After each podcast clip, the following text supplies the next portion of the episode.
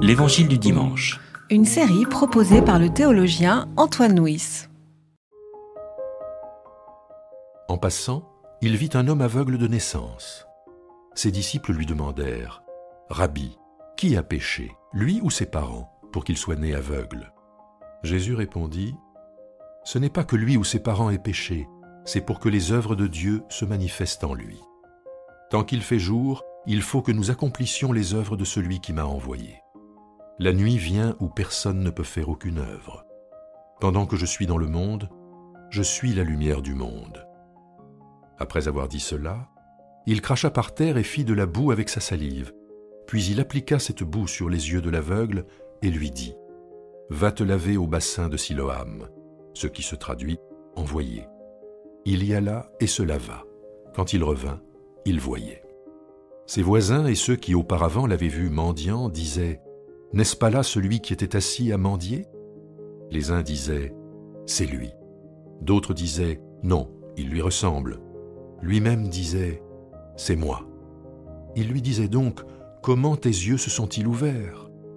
Il répondit L'homme qu'on appelle Jésus a fait de la boue, il me l'a appliqué sur les yeux et il m'a dit Va te laver à Siloam. J'y suis donc allé, je me suis lavé, et j'ai retrouvé la vue. Ils lui dirent, Où est-il celui-là? Il répondit, Je ne sais pas. Ils conduisent vers les pharisiens celui qui avait été aveugle. Or c'était un jour de sabbat que Jésus avait fait de la boue et lui avait ouvert les yeux. À leur tour, les pharisiens lui demandèrent comment il avait retrouvé la vue. Il leur dit, Il a mis de la boue sur mes yeux, je me suis lavé et je vois. Aussi quelques-uns des pharisiens disaient, cet homme n'est pas issu de Dieu puisqu'il n'observe pas le sabbat. D'autres disaient, Comment un homme pécheur peut-il produire de tels signes? Et il y avait une division parmi eux. Ils disent encore à l'aveugle, Toi, que dis-tu de lui, puisqu'il t'a ouvert les yeux? Il répondit, C'est un prophète. Les Juifs ne crurent pas qu'il avait été aveugle et qu'il avait retrouvé la vue, avant d'avoir appelé ses parents. Ils leur demandèrent, est-ce là votre fils, dont vous vous dites qu'il est né aveugle? Comment se fait-il donc qu'il voit maintenant? Ses parents répondirent, Nous savons que c'est notre fils et qu'il est né aveugle. Mais comment il se fait qu'il voit maintenant Nous ne le savons pas. Et qui lui a ouvert les yeux Nous, nous ne le savons pas non plus. Interrogez-le. Il est assez grand pour parler lui-même de ce qui le concerne. Ses parents dirent cela parce qu'ils avaient peur des Juifs car déjà les Juifs s'étaient mis d'accord. Si quelqu'un reconnaissait en lui le Christ, il serait exclu de la synagogue. C'est pourquoi ses parents dirent, Il est assez grand, interrogez-le. Les pharisiens appelèrent une seconde fois l'homme qui avait été aveugle et lui dirent, Donne gloire à Dieu. Nous savons, nous, que cet homme est un pécheur. Il répondit, Si c'est un pécheur, je ne sais pas. Je sais une chose, j'étais aveugle, maintenant je vois. Ils lui dirent, Que t'a-t-il fait? Comment t'a-t-il ouvert les yeux? Il leur répondit, Je vous l'ai déjà dit, et vous n'avez pas entendu. Pourquoi voulez-vous l'entendre à nouveau? Voulez-vous, vous aussi, devenir ses disciples? Ils l'insultèrent et dirent, C'est toi qui es disciple de celui-là. Nous, nous sommes disciples de Moïse. Nous, nous savons que Dieu a parlé à Moïse, mais celui-ci, nous ne savons d'où il est. L'homme leur répondit, Voilà bien ce qui est étonnant que vous, vous ne sachiez pas d'où il est alors qu'il m'a ouvert les yeux. Nous savons que Dieu n'entend pas les pécheurs, mais si quelqu'un honore Dieu et fait sa volonté, celui-là, il l'entend. Jamais encore on n'a entendu dire que quelqu'un ait ouvert les yeux d'un aveugle né. Si celui-ci n'était pas issu de Dieu, il ne pourrait rien faire. Ils lui répondirent, Toi, tu es né tout entier dans le péché, et c'est toi qui nous instruis.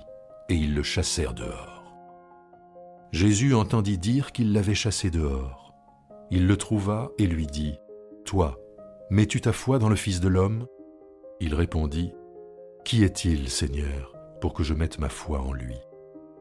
Jésus lui dit, Tu l'as vu, celui qui parle avec toi, c'est lui. Alors il dit, Je crois, Seigneur, et il se prosterna devant lui. Et Jésus dit, Moi, je suis venu dans ce monde pour un jugement afin que ceux qui ne voient pas voient, et que ceux qui voient deviennent aveugles. Après avoir entendu cela, Quelques pharisiens qui étaient avec lui lui dirent, Nous aussi, nous sommes aveugles? Jésus leur répondit, Si vous étiez aveugles, vous n'auriez pas de péché. Mais maintenant vous dites, Nous voyons. Aussi votre péché demeure.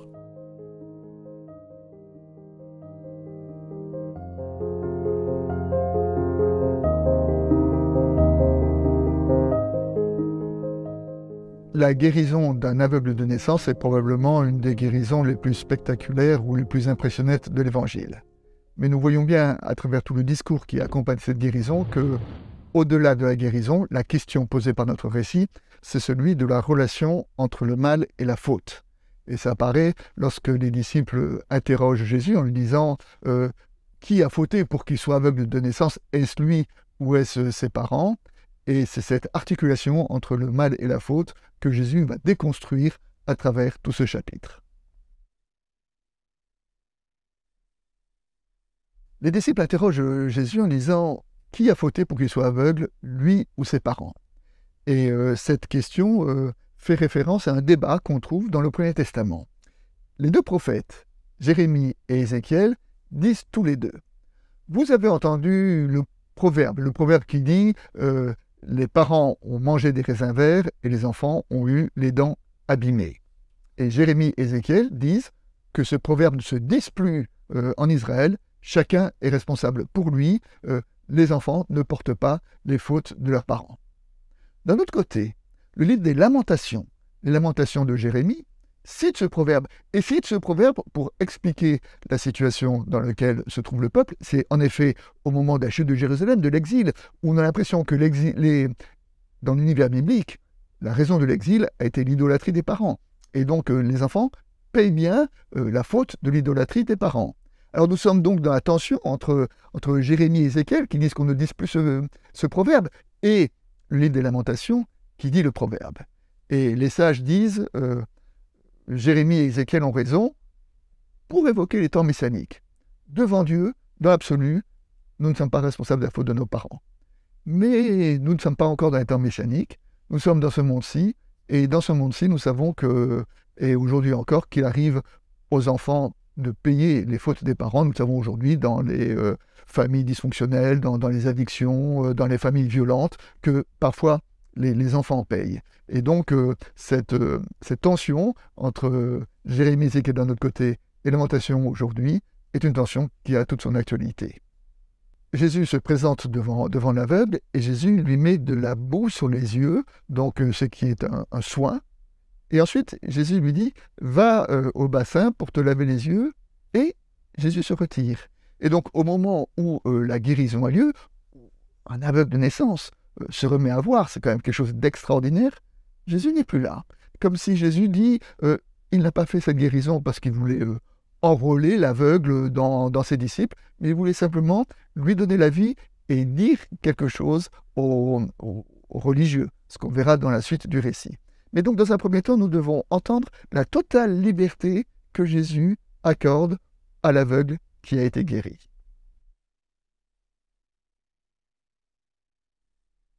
Les disciples interrogent Jésus en disant euh, Pourquoi est-il euh, aveugle? Euh, Qui a fauté?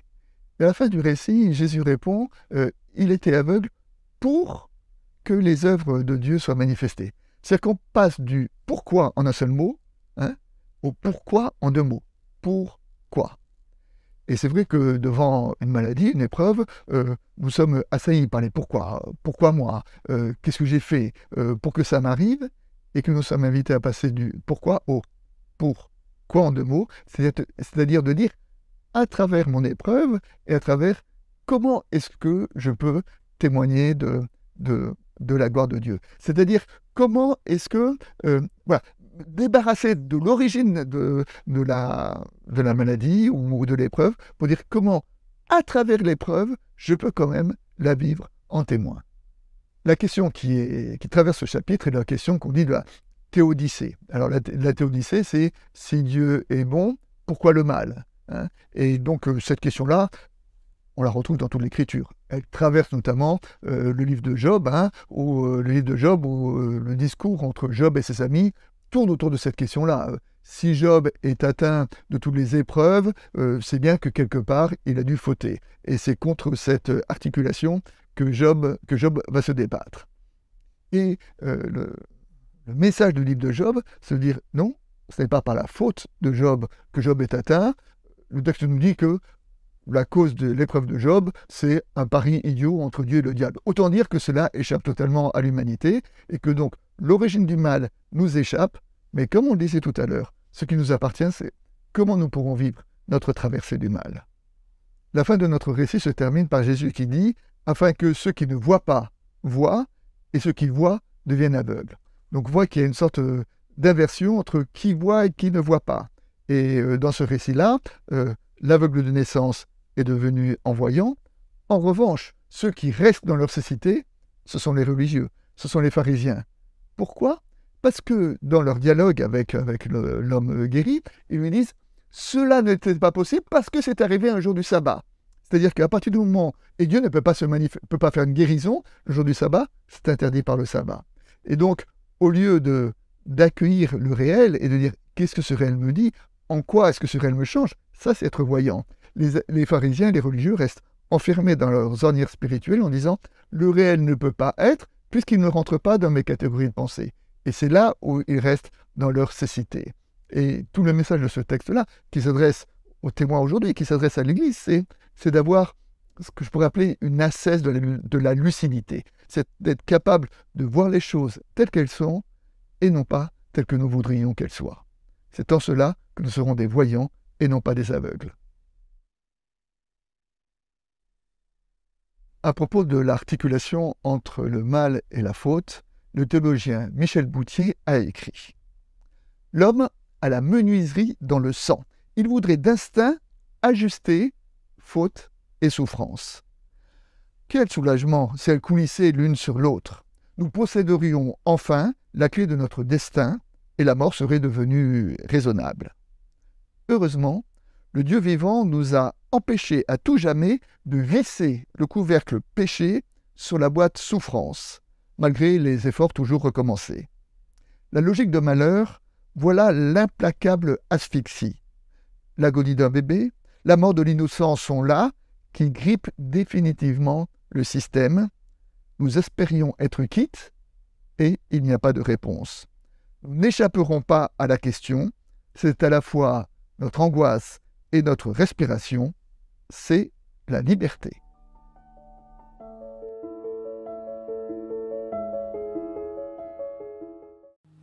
C'était L'Évangile du dimanche, une série de regards protestants, enregistrée par Antoine Nuis. Voix off, Dominique Fano-Renaudin.